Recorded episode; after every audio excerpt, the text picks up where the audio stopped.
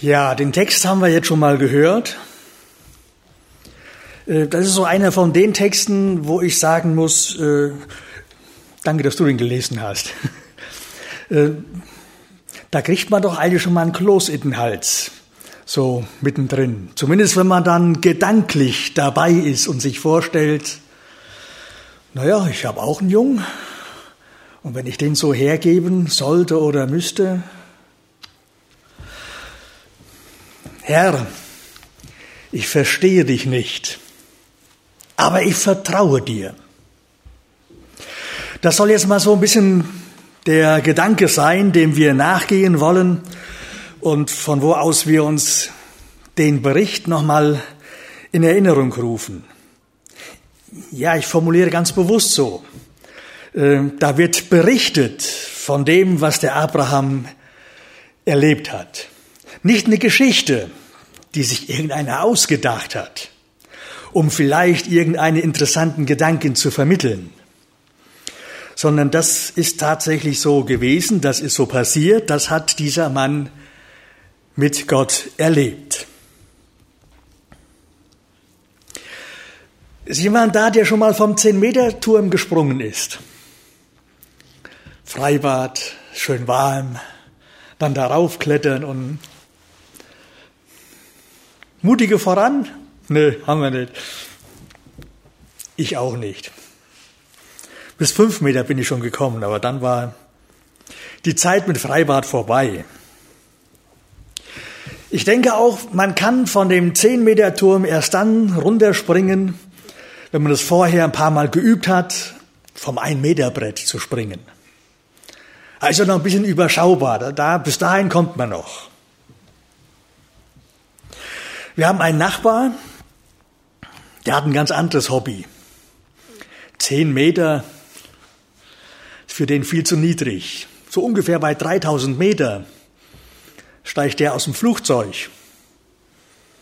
Fallschirmspringen. Oh, da würde mir ja schon anders, wenn ich da runtergucken müsste. Und dann so ein Rucksack auf dem Rücken und aus dem Flugzeug hupfen. Und was ist, wenn das Ding nicht aufgeht? Gut, wenn ich vom 10-Meter-Turm springe, da unten ist Wasser. Okay, wenn ich falsch aufkomme, das spüre ich dann schon. Aber wenn ich aus dem Flugzeug springe, 3000 Meter Höhe und der Fallschirm geht nicht auf. Und wenn der dann aufgeht, wird er mich überhaupt tragen? Äh, sind ja auch noch so Überlegungen. Aber dann ist die, die Sache tatsächlich so, erst wenn du springst, kannst du rauskriegen, ob es funktioniert. Beim Fallschirmspringen, ich glaube, da gibt es nicht irgendwie so eine Trockenübung, die man machen könnte. Ich steige hier mal auf Schämelchen und dann, das reicht nicht. Du musst den Schritt wagen, raus aus dem Flieger und dann kannst du die Erfahrung machen, ob das funktioniert, ob der Fallschirm aufgeht und ob er trägt. Abraham ist auf der Reise. Er macht eine Glaubensreise. Gott hat ihn gerufen, Gott hat ihn beauftragt, im Vertrauen auf Gott, also im Glauben an Gott, ist er losgezogen. Eine Glaubensreise. Unterwegs hat er schon so die ein oder andere Erfahrung mit Gott gemacht. Also er ist schon mal vom Ein-Meter-Brett gesprungen. Das hat geklappt. Er ist angekommen. Er hat Gott erlebt. So Schritt für Schritt geht er weiter und er merkt, der Glaube trägt. Dem Herrn vertrauen, an Gott glauben, das funktioniert. Ich mache die Erfahrung, Gott ist da, er geht mit mir. Schrittweise erfährt er, der Glaube trägt. Das Wort Gottes, das, was Gott mir zugesprochen hat, ist zuverlässig. Auf den Glaubenswegen, zu denen Gott einlädt, liegen seine Segnungen. Es sind Zusagen, die Gott tatsächlich einlöst. In einem der Psalmen lesen wir, und was er zusagt, das hält er gewiss. Punkt. Kein Fragezeichen. Und dann gibt's auch schwierige Wegstrecken.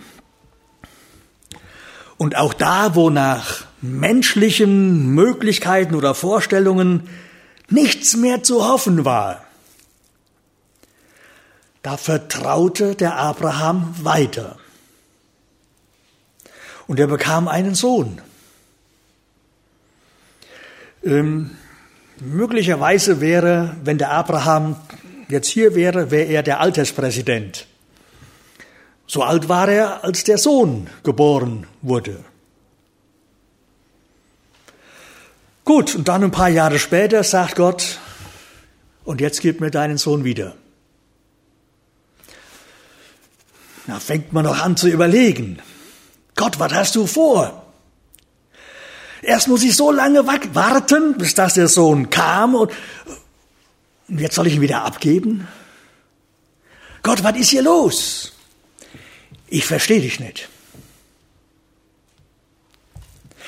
Aber ich vertraue dir. Und dann packt Abraham seine Sachen zusammen und macht diese Dreitagestour mit seinem Sohn. Abraham hatte gelernt zu glauben. Das hebräische Wort für Glauben heißt Aman.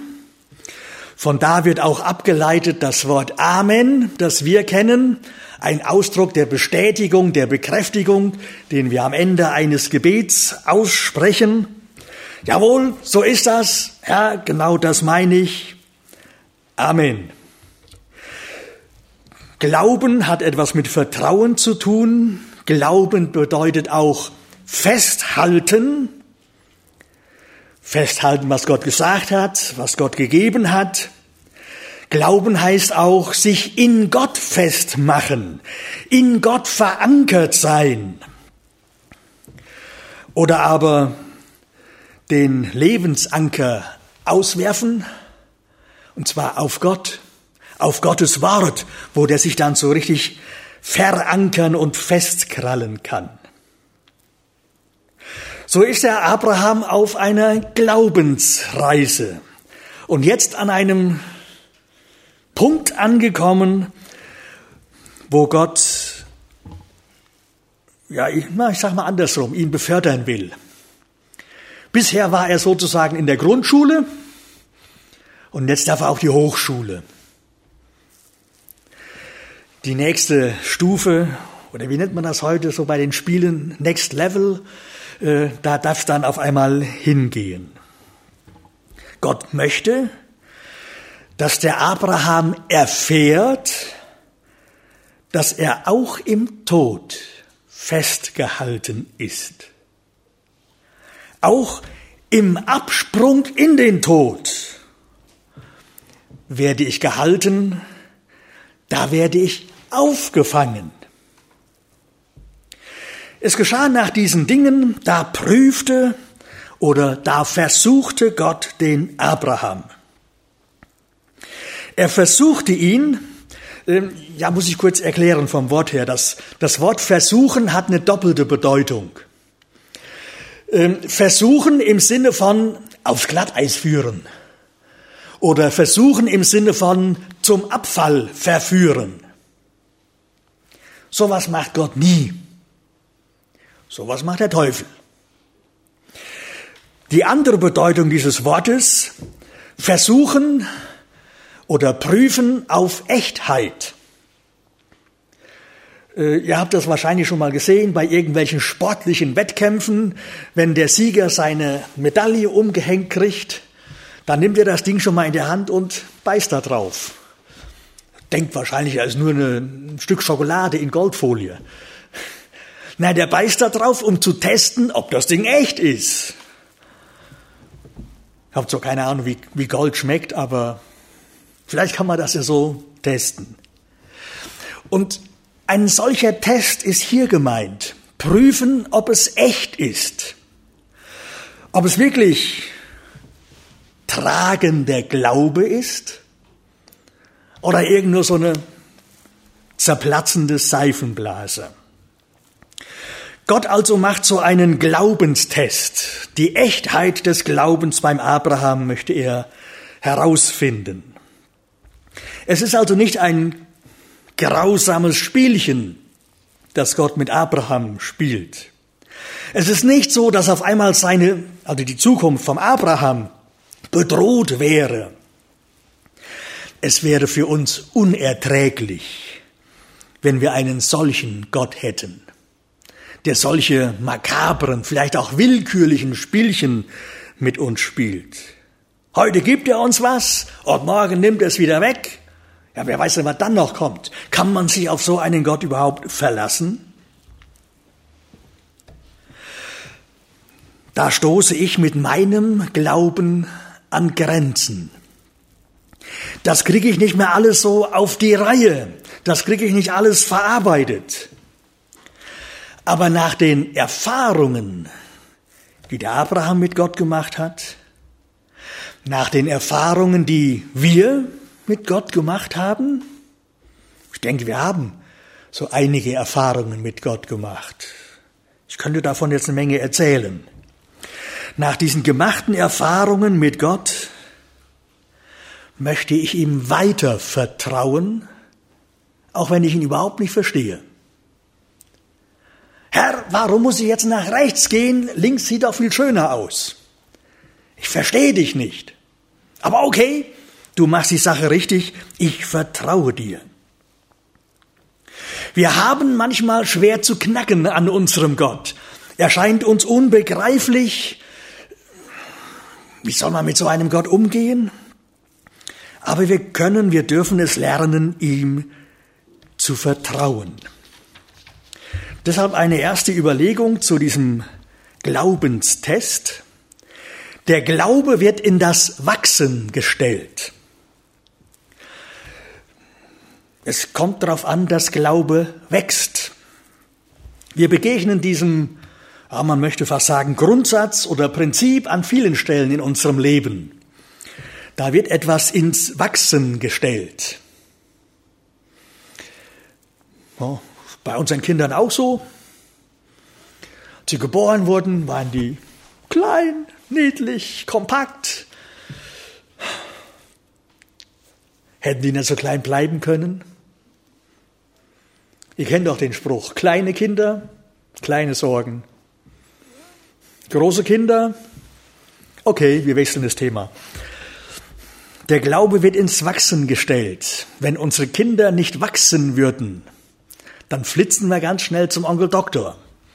Du musst mal gucken, hier stimmt was nicht. Der wächst nicht, der nimmt nicht zu. Auch unser Glaube ist ins Wachsen gestellt. Abraham vertraute Gott. Und er hatte auf seiner Glaubensreise schon so einiges mit Gott erlebt. Ja, auch, dass man Gott rückhaltlos vertrauen kann. Abraham hat erlebt, dass Gott das menschliche Vertrauen nicht missbraucht. Bei uns Menschen kann das schon mal vorkommen, dass der eine das Vertrauen vom anderen missbraucht. Und dann hat man auf einmal kein Geld mehr oder, ach, was da alles passieren kann, Autofutsch. Bei Gott passiert das nicht. Er missbraucht unser Vertrauen nicht. Gott wird auch von dem Glaubenden nie etwas Sinnloses verlangen. Äh, vielleicht das eine oder andere, was ich nicht verstehe. Aber nur weil ich es nicht verstehe, heißt es ja nicht, dass es sinnlos ist. Mir fehlt nur im Moment der Zugang dazu. Gott verlangt nie etwas, was im Widerspruch zu seinen Verheißungen steht. Er verlangt nichts von uns, was im Widerspruch zu seinem Wort steht. Und nun prüft Gott den Glauben des Abraham. Das heißt, Gott gibt dem Abraham Gelegenheit zu zeigen, ob er seine Zukunft mit dem Isaak oder mit Gott verbindet. Gott gibt dem Abraham Gelegenheit zu zeigen, ob er seine Zukunft an dem Isaak festmacht oder ob er die Zukunft an Gott festmacht. Oder noch anders formuliert, Hier geht es darum zu zeigen, ob der Abraham den Isaak über Gott stellt oder ob Gott über Isaak gestellt bleibt. Es kann auch bei uns schon mal vorkommen, dass Gott etwas fordert oder verlangt oder erwartet, was für uns ein Loslassen bedeutet. Etwas loslassen, was uns wichtig ist, was uns wertvoll ist. Ähm, die Einladung war, Einleitung war eben ganz gut, von wegen, was fängt der Abraham jetzt an zu argumentieren? Was willst du von mir? Was hast du vor? Was ist im Plan? Sondern einfach nur, okay, hier bin ich. Wir fragen gerne nach. Was ist los? Was hast du vor? Was bringt mir das? Was habe ich davon, wenn ich darauf jetzt eingehe? Und je nachdem, wie unser Grips ist, riecht das ein oder andere auch schon mal den Widerspruch. Nee, Gott, das kannst du doch jetzt nicht machen, das kannst du doch nicht wirklich meinen. Dürfen wir auf das, was Gott gegeben hat, unseren Anspruch erheben? Oder bleibt nicht Gott der Herr und Eigentümer aller seiner Verheißungen? Abraham hat das anerkannt. Gott, was du zugesagt hast, das gilt. Ich will es nicht in Frage stellen, ich will es nicht anzweifeln, ich will es nicht ignorieren. Es gilt, was, was du gesagt hast. Und so sagt er, hier bin ich. Er vertraut dem Herrn und macht sich auf den Weg. Und wieder erfährt er, dass Gott zu seinem gegebenen Wort steht. Unser Gehorsam Gott gegenüber kann niemals die Segnungen Gottes gefährden.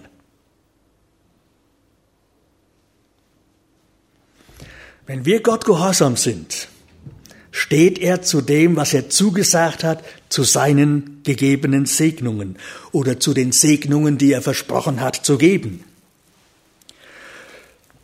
Gott bleibt sich treu und er lädt ein, du, geh im Glauben einen Schritt weiter. Lerne mich durch Gehorsam kennen. Ich möchte, dass dein Glaube wächst. Wir haben manchmal eine etwas andere Vorstellung von Glauben. Gott ist ja schön, was du sagst, aber zeig erst mal und dann gehe ich. Gott sagt genau andersrum. Geh du erst mal. Mach den Glaubensschritt. Zeig mir, dass du mir vertraust. Und dann wirst du sehen und dann wirst du erfahren, ich bin da.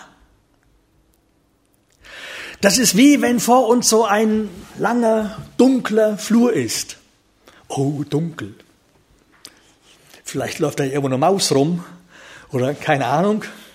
Mach mal erst Licht und dann will ich gehen. Aber das ist ähnlich so wie, wir müssen erst einen, vielleicht zwei Schritte gehen und dann ist da der Lichtschalter. Das wir anmachen und es wird hell. Aber im Vertrauen erst einmal den Schritt auch ins Dunkle wagen. So möchte Gott von uns sehen, ob wir ihm vertrauen, ob wir bereit sind, den Glaubensschritt ins Ungewisse zu tun, damit wir dann erfahren, er ist da. Und unser Glaube darf wachsen an den Erfahrungen, die wir machen. Von dem Abraham lesen wir in Hebräer 11 in Vers 8, durch Glauben wurde Abraham gehorsam, als er berufen wurde, in ein Land zu ziehen, das er erben sollte. Und er zog aus und wusste nicht, wohin er käme. Also der macht den Schritt oder auch mehrere Schritte ins Dunkle. Und so nach und nach gehen dann hier und da Lichter an. Unser Glaube wird ins Wachsen gestellt. Und wachsen kann der Glaube, wenn er in Bewegung ist, wenn wir diesen Glaubensweg gehen. Kann man einen Weg sitzen? Schwierig. Auf einem Weg gilt es zu gehen. Und dann kommen wir voran. Wenn ich mich hinsetze, komme ich nicht mehr vorwärts. Komme ich nicht vom Fleck, dann bleibe ich da. Wir, wir sind also deshalb eingeladen zu gehen, Glaubensschritte zu machen, im Vertrauen auf den Herrn Schritte zu gehen. Und während wir unterwegs sind, erleben wir unseren Gott und unser Glaube wächst. Ein zweiter Gedanke. Der Glaube weiß sich, ja, wie soll ich das ausdrücken, äh, andersrum. Wir stehen mit unserem Glauben unter Gottes Augen. Gott hat uns im Blick, er beobachtet uns. Am Ende dieses Berichtes steht, der Herr sieht. Das ist eigentlich ein Thema, das zieht sich durch die ganze Geschichte von dem Abraham. Gott sieht. Er hat offene Augen. Er behält den Abraham, seine Familie und alles, was dazugehört, im Blick. Gott geht unter den Augen, Entschuldigung, andersrum. Abraham geht unter den Augen Gottes. Oh, das wäre ein starkes Stück, wenn es andersrum wäre. Nein, der Abraham geht unter den Augen Gottes. In den Psalmen heißt es, ich will dich mit meinen Augen leiten. Das ist etwas, das dürfen wir für uns im Glauben in Anspruch nehmen. Ich lebe im Blickfeld Gottes. Ich lebe in seiner Blickrichtung. Er hat sein, ist ein komischer, komischer Ausdruck, aber wir gebrauchen den. Er hat sein Auge auf mich geworfen. Deutsche Sprache manchmal komisch. Er behält uns im Blick. Drei Tage geht der Abraham mit seinem Sohn unter Gottes Augen. Die Frage nach dem Warum hat er nicht gestellt. Zumindest wird es im Bericht nicht erwähnt, dass er darüber sich großen Kopf gemacht hat. Gott hat etwas vor. Er zweifelt nicht an Gottes Gerechtigkeit, er zweifelt nicht an Gottes Liebe, aber Gott, ich verstehe dich nicht. Was hast du vor? Aber ich vertraue dir. Ich bleibe bei dir. Wenn Gott uns schwierige, schwere Wege führt, ob das durch Krankheit geht oder durch Arbeitslosigkeit oder durch so ein Corona-Gedönse oder ach, Ihr kennt eure Lebensgeschichte mit den Höhen und Tiefen, mit dem Schönen und mit dem Schweren. Wenn Gott uns schwierige Wege führt und uns erstmal keine Erklärung dafür gibt, wenn er uns scheinbar so ein Rätsel nach dem anderen auflegt, dann dürfen wir ein doppeltes wissen. Erstens, wir stehen unter seinen Augen. Er behält uns im Blick. Und das sind auch keine teilnahmslosen Augen oder nur irgendwie so mit verschränkten Armen dastehen und aus der Ferne beobachtend. Es sind sorgende, liebende, teilnehmende, leitende Augen.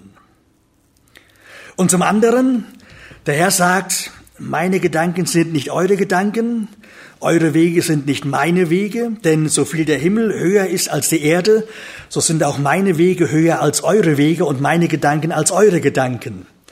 Denn ich weiß wohl, was ich für Gedanken über euch habe, spricht der Herr, Gedanken des Friedens und nicht zum Unheil, um euch Zukunft und Hoffnung zu geben.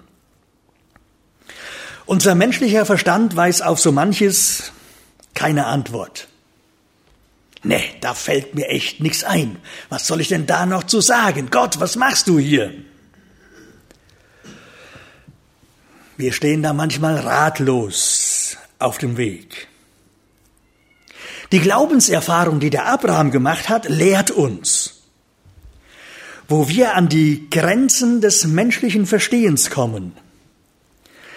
Da lebt der Glaube von der Gewissheit, Liedstrophe. wenn ich auch gleich nichts fühle von deiner Macht. Du führst mich doch zum Ziele, auch durch die Nacht.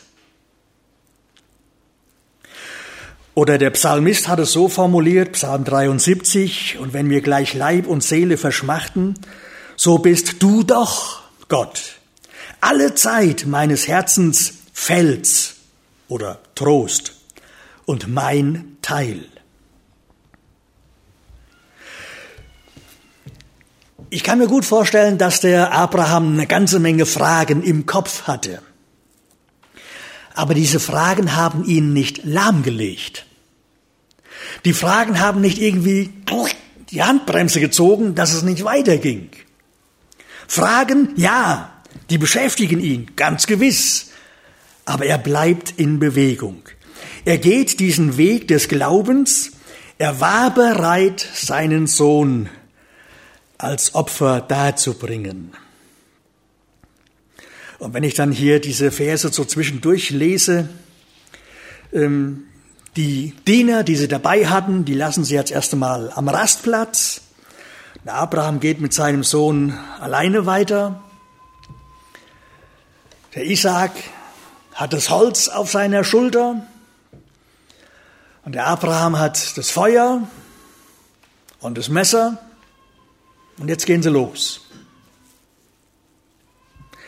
Der Isaac ist auch nicht auf den Kopf gefallen. Der fragt nämlich irgendwann mittendrin, du Papa, haben wir nicht was vergessen? Wir haben Holz, wir haben Feuer, du hast ein scharfes Messer dabei. Aber wo ist das Opfertier?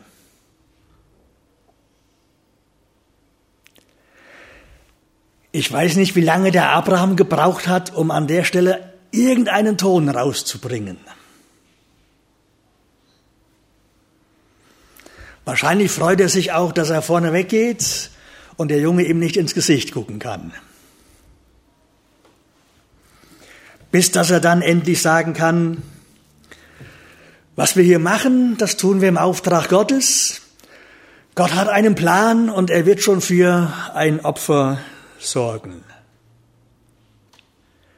Gott, ich verstehe dich nicht. Aber ich vertraue dir. Keine Ahnung, was du vorhast. Aber ich bin gespannt, was am Ende dabei rauskommt.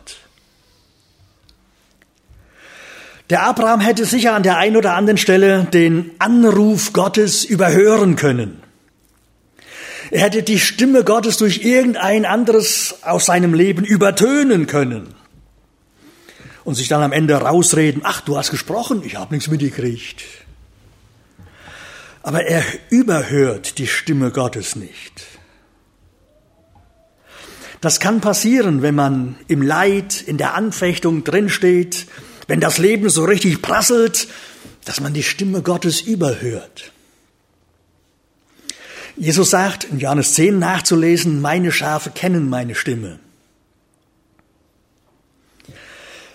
Ich hoffe, dass wir die Stimme unseres Herrn so gut kennen, dass wir sie im Alltagstreiben raushören. Es ist ein fürchterliches Stimmengewirr heute um uns herum, dass wir dennoch seine Stimme hören. Ganz besonders wichtig, fast am Ende des Berichtes, dass Abraham da gut gehört hat. Abraham, halt ein! Es ist genug. Strecke deine Hand nicht aus nach dem Jungen, tu ihm nichts. Gott nimmt seinen Auftrag zurück, den er dem Abraham gegeben hat. Und er nennt dann auch sofort die Begründung. Du hast die Probe bestanden. Nun habe ich erkannt, dass du Gott fürchtest weil du deinen Sohn, den einzigen, mir nicht vorenthalten hast. Wir treten einen Schritt zurück und nehmen die größere Geschichte in den Blick und müssen das deutlich sagen. Wir haben einen Gott, der kein Menschenopfer fordert. Und wenn es da auch irgendwo mal Phasen in der Geschichte Israels gab, Das waren andere Götter und irgendwelche Götzen, aber nicht der lebendige, der heilige Gott. Er fordert kein Menschenopfer. Die Völker um den Abraham drumherum, die machten sowas, um ihre Götter gnädig zu stimmen oder sonst irgendwas. Nicht unser Gott. Dann lesen wir am Ende, und Gott nannte diese Städte, der Herr sieht. Der Ort heißt eben nicht der glaubende Abraham, sondern dieser Ort wird genannt, der Herr sieht. Oder der Ewige sieht mich. Das ist das Besondere. Gott steht im Vordergrund. Und auch wir behalten ihn im Blick. Zum Schluss nicht nur, dass der Glaube ins Wachsen gestellt ist und dass wir glaubend unter den Augen Gottes unseren Weg gehen, der Glaube ist ein Siegeszeichen. Gott prüfte, Gott versuchte den Abraham. Das hebräische Wort, das hier verwendet wird für prüfen, Versuchung, Prüfung, es kann auch die Bedeutung haben, äh, in der entsprechend anderen grammatischen Form, dass etwas zu einem Siegeszeichen gemacht wird. Da stellt irgendeiner sein, was weiß ich, Wanderstab in die Erde, ritzt noch was drauf ein, ein Siegeszeichen. Andere bauen, bauen sich große Denkmäler. Aus der Versuchung, aus der Prüfung wird ein Siegeszeichen auch ein Erkennungszeichen. Die Erprobung Abrahams wurde zur Standarte des Glaubens, ein bewährter Glaube, der aus der Prüfung hervorgeht. Abrahams Nachkommen werden durch den Vater des Glaubens ermutigt zu glauben. Und wir dürfen, nachzulesen im Galaterbrief, in die Glaubensspuren von Abraham treten. Wenn wir an Jesus glauben, sind wir Glaubensnachkommen des Abraham. Und wir werden ermutigt zu glauben und immer neu auch bestärkt, diesen Glauben festzuhalten. Der Glaubensweg von Abraham erwies sich als tragfähig. Der Weg in die Bredouille wurde nicht zum Schaden für den Abraham. Auf diesem Weg lernte er Gott noch mehr kennen und kam zu noch größerer Glaubenserkenntnis. Ich habe einen Gott, der Auferstehung beweist. Ein Gott, der den Sieg über den Tod erringt. Und das ist das Siegeszeichen des neuen Lebens, dieser tragende Glaube.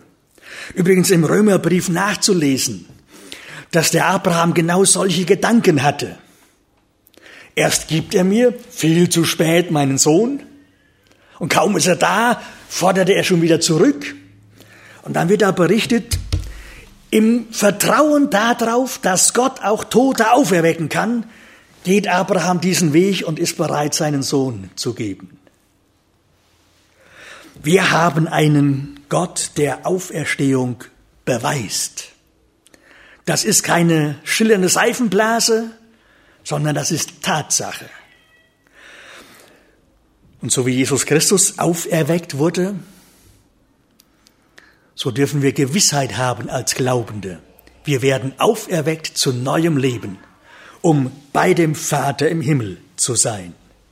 Das Siegeszeichen des neuen Lebens ist dieser tragende Glaube, der Glaube, der hindurch trägt. Schlussbemerkung. Bei dem Abraham hat Gott dafür gesorgt, dass der Sohn verschont wurde. Halt ein, es ist genug. Und dann darf der Isaak wieder runterkrabbeln vom Altar und irgendwo im Gebüsch finden sie dann ein entsprechendes Opfertier. Die Geschichte ist noch nicht ganz vorbei. In Römer 8, Vers 32, er, der seinen eigenen Sohn nicht verschont hat, sondern ihn für uns alle dahingegeben hat, Wie wird er mit ihm uns nicht auch alles schenken? Die Opferung, nein, nicht die Opferung, nur der Opferaltar von dem Isaak stand auf dem Berg Moria. Der Name taucht in der Bibel später noch ein paar Mal auf. Das ist der Ort, wo der David irgendwann mal einen Altar gebaut hat. Das ist der Ort, wo der Salomo einen Tempel errichtet hat. Und am Rand des Berges stand das Kreuz Jesu. Und hier wurde sichtbar die rettende Liebe Gottes zu uns. Der Abraham durfte vorzeitig diese Opferung abbrechen. Als der Sohn Gottes geopfert wurde, da kam kein Ruf aus dem Himmel, halt ein, es ist genug. Jesus starb, um unsretwillen, um unsere Sünde zu sühnen, um unsere Schuld zu bezahlen, um uns das Leben zu erwerben. 1. Mose 22, 1, 2. Chronik, Kapitel 3, Vers 1 und dann der Bericht von der Kreuzigung Jesu, das gehört zusammen. Die Opferung des Sohnes Gottes ist bleibende Grundlage für unser Heil, für unsere Erlösung, Grundlage für den wahren Tempel Gottes, der mit der Gemeinde Jesu gebaut wird. Der Jesus sagt von dem Abraham, Abraham, euer Vater, wurde froh, als er meinen Tag sehen sollte. Und er sah ihn und freute sich. Abraham, er lebt bei Gott. Wenn wir das heute nach unserem Kalender versuchen nachzurechnen, sagen wir mal so viereinhalbtausend Jahre, ist der Abraham schon gestorben. Aber Jesus hat von ihm gesagt, er lebt bei Gott. Denn unser Gott ist nicht ein Gott der Toten, sondern der Lebenden. Und wer im Glauben an diesen Herrn gestorben ist, der lebt bei Gott. Ich schließe mit einer, ja, ist das eine Liedstrophe oder ein Teil von einem Gedicht? Ist uns dein Tun auch oft verborgen und können wir es nicht verstehen? Wir sind doch dein und du wirst sorgen. Du willst nur unseren Glauben sehen. Herr, ich verstehe dich nicht, aber ich vertraue dir. Ich bin davon überzeugt, auch wir kommen hin und wieder an solche Punkte, wo wir so einen Satz sprechen. Lasst uns das im Hinterkopf behalten. Unser Glaube ist auf Wachstum angelegt. Und Gott schenkt uns Gelegenheiten, dass Glaube weiter wachsen kann. Unser Glaube lebt und läuft unter den Augen Gottes. Bleiben wir in seinem Blickfeld. Und dann darf dieser Glaube an den lebendigen Herrn auch in unserem Leben dieses Siegeszeichen sein. Zur Ehre Gottes. Fällt mir gerade noch ein, 1. Johannes Kapitel 5, Vers Drei oder vier oder fünf. Einer davon. Ähm, unser Glaube ist der Sieg, der die Welt überwunden hat. Halten wir daran fest. Wir beten.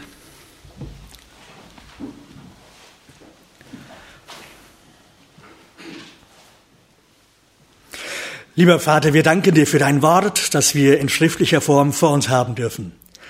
Wir danken dir für solche Berichte, die du da hast aufschreiben lassen.